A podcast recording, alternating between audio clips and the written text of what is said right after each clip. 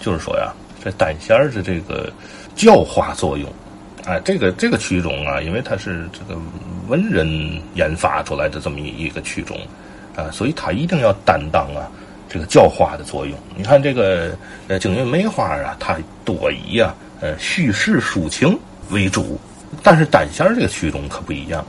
它又有说白的部分，它对吧？它有可以现挂，它有它有这个批评针砭时弊，哎，有讲论，有有这种这个成分在里边儿，哎，所以单弦这个这个曲种呢，要说难，它也难在哪儿呢？不养老不养小，呃，太小不行，为嘛呢？它这个这里边有很多的这个叫劝人方曲艺里边叫劝人方的段子。啊，你看这个“谨守正道，莫任性；无无论之理，要分清，切不可任意而行。”然后什么“无论男女，莫放荡；认清正路，准无伤。”是这个东西，就说白了，是是是是是教育观众的啊！你那个小孩儿上来唱那么两句，上来是“无论男女，莫放荡”，那头排观众就站起来，去你的！你你是干嘛的？你你你教育得着我们？“无论男女，莫放荡”，你还不知怎么回事儿你还让我们莫放荡，对吧？所以这个这必须得呀。说白了，那份儿得到那儿了，岁数得到那儿了，你才压得住茶，压得住观众。但是你为嘛还不养老呢？你到岁数大了，确实这个身份什么都够了，说教也也足可以了，这个年年纪也到了。可是你的嗓音呐、气力呀，呃，这方面又不行了。所以这一行啊，难就难在这儿了。哎，咱再说说李志鹏先生，呃，因为前面我有一期啊。我我谈了一期，就跟李志鹏先生的私交，哎，今儿呢，我再说说李志鹏在先先生在在院子里的表演。他是正宗的荣派弟子。李先生啊，和连老师啊一样，在红桥团也参演了很多的曲艺剧，而且呢，在红桥团主要是从事单弦的教学工作。解放以后，他其实很少演出，基本是教学。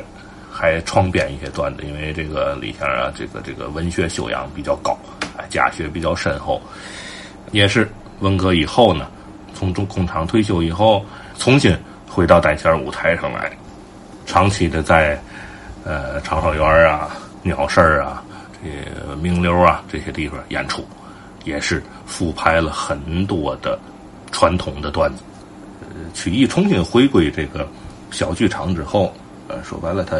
又回到原始的这种状态来了以后，传统曲目它必然重新的焕发出青春啊！这是一个怎么说呢？应该算是算是历史的一个轮回吧。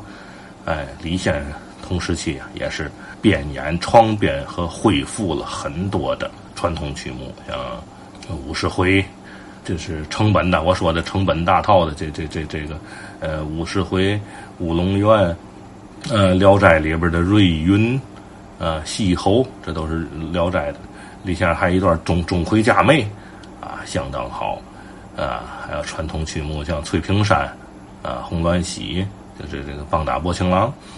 另外呢，这个说说李李先生的表演。李先生表演呀，也是受了很多的这个曲艺剧的影响。哎，就说这个曲艺剧出身的这个演员呢，说白了都不愁表演。啊，手眼身法步这方面啊，相当的过硬，而且李先生借鉴了很多京剧的城市化的表演，哎，在塑造人物上相当。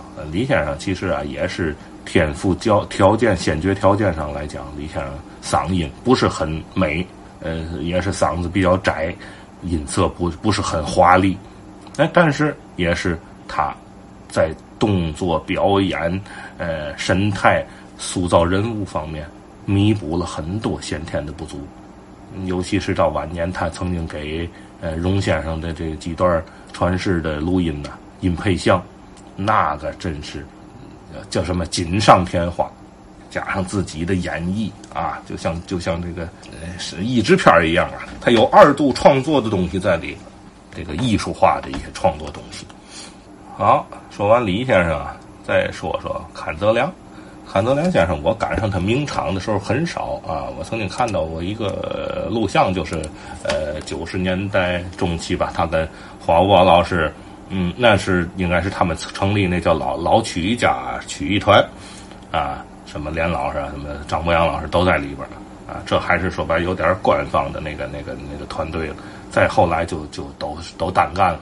后来他曾经我赶上一回，他名场是在名流，嗯，他的这个开吊沙嫂啊，他这别开生面，我记得是晚场啊，还是船底他的底，好家伙，到咱那快快十一点了，他上了，他穿了一个白色的缎子的大褂，使开吊沙草，最后这个。梆子佛这点儿啊，他还配上一个偏衫，戴了一个这个皮鲁冠大帽，哎，敲敲 着木鱼唱这段梆子佛，别开生面，观众也是很很热烈呀。而且他返场，这节目下来返场，他还使了一段跟蒋月泉先生学的评弹，自弹自唱，哎，还自弹自唱一段插曲儿。到晚年啊，阚德良先生也是在天津度过，收了很多的。呃，业余的弟子传播单弦艺术，一直到应该是去年吧，看先生才呃去世，也是八十多岁。好，天津的这几位啊，我们赶上的最后的单弦名宿五大巨头，我今儿啊就说到这儿。他们的离世啊，也宣告着这个是这个单弦时代的结束。后边啊，就再难有这样的艺术家了。